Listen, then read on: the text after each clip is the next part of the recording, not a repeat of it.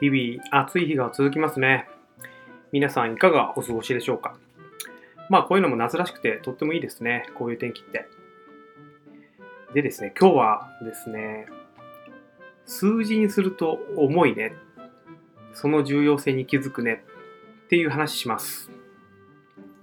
あ、申し遅れました。ヒロです。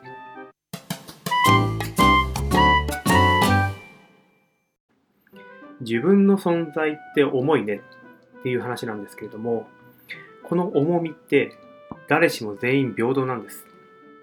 別にここで人権問題とか命の重みが平等だっていうような話をしようとしてるわけではなくて、数字的に考えると論理的に全員同じ平等に重いんです。この私という自分一人が生まれるためには必ず両親2人が必要になりますよね。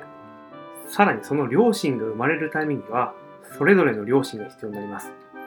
この時点で4人の人間が存在していなければ、自分という存在がこの世に今生を受けていないという状態になります。2代遡るだけで4人。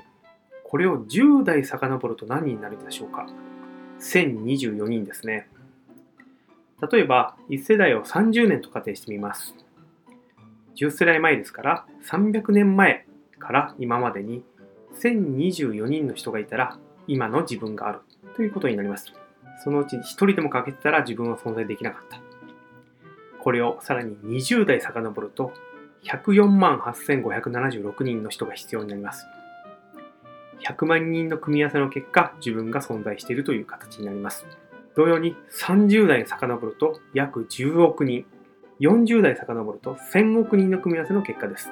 この奇跡の組み合わせによって成立して生まれてきた我々、とっても尊いですね。こうして数字で物事を考えると、とてもその重さに気づくことになります。ぜひ皆さん一人一人の重さを感じて今を生きましょう。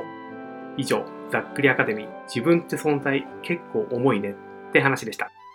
チャンネルフォローの方もお願いいたします。